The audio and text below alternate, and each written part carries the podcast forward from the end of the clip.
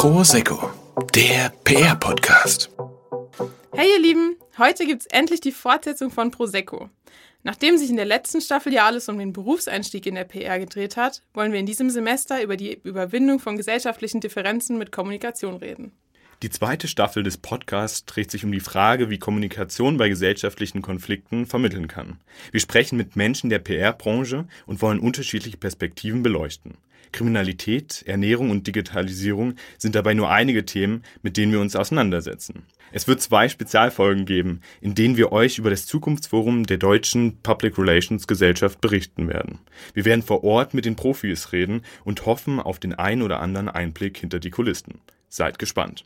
So, damit ihr jetzt auch noch wisst, wessen Stimmen ihr hier eigentlich die ganze Zeit hört, haben wir uns überlegt, dass wir uns noch kurz vorstellen. Und zwar machen wir das Ganze in Teams. Einmal die Birka und der Fred und dann noch die Anina und ich, die Elisa. So, Elisa, jetzt wird's ernst. Uh, okay. Nein, Spaß, ich bin ganz nett. Also, wenn ich an dich denke, dann muss ich als allererstes an Möbel denken, weil mm. ich kenne deine Leidenschaft für Möbel. als zweites muss ich an den Messingbann denken oder auch ganz liebevoll die Asi-Palme genannt, weil die hast du wirklich auf den Next Level gebracht.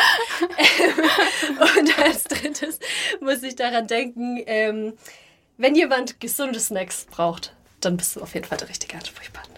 Uh, okay. Hätte ich jetzt gar nicht gedacht. Ich habe immer zu viel, zu viel Schokolade dabei, aber super. Also, jetzt sage ich dasselbe noch bei der Anina. Und zwar, die Anina ist wirklich eine sehr, sehr entzückende Persönlichkeit. Ihr müsst sie unbedingt mal kennenlernen. Ja, ja, ja. Und zwar ist es ganz lustig, weil die Anina die macht es gar nicht bewusst, aber die spreizt immer ihren kleinen Finger ab. Das heißt, dass jede Bewegung bei ihr total elegant aussieht, obwohl sie es gar nicht bemerkt. Also zum Beispiel, wenn die eine Tasse in der Hand hält, dann spreizt sie auch immer so richtig schön ihr Fingerchen ab.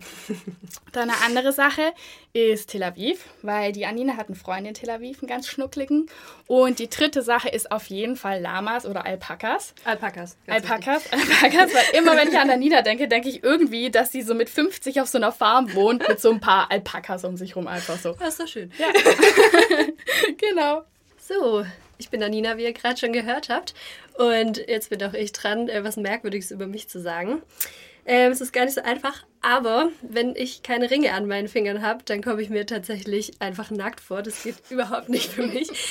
Ähm, als zweites bin ich einfach nicht in der Lage, auf Gruppenbildern meine Augen offen zu halten. Das ist einfach für mich nicht möglich. Und zur Verwunderung vieler ist Jägermeister für mich wirklich keine Bestrafung, sondern ich finde das recht schmackhaft. Oh ja.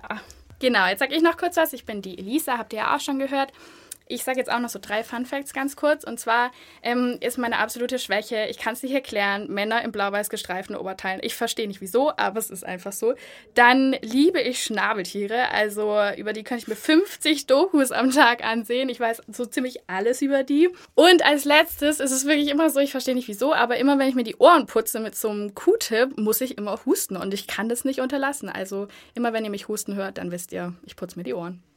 Und Fred, welche drei Sachen verbindest du denn mit mir? Auf jeden Fall, dass du, egal wo man ist, auf der Wiese oder in der Vorlesung, immer strickst oder häkelst oder was auch immer das ist. das stimmt. Ähm, dass du dich extrem gut mit äh, Computern auskennst und dass du Wein nur angucken musst und schon betrunken bist. Das stimmt nicht. ich würde zu dir sagen, dass du eigentlich immer ein Buch dabei hast auch egal, ob in der Vorlesung oder irgendwo anders. Und am besten auch noch eine Flasche Wein. Das ist so dein Naturzustand. Buch und Flasche Wein dabei. Und ähm, dass du in diesem Naturzustand auch gerne mal einschläfst. Damit ihr aber nicht nur mein Bild über Fred habt, darf er jetzt auch noch was über sich selber sagen, weil wir heute nett sind.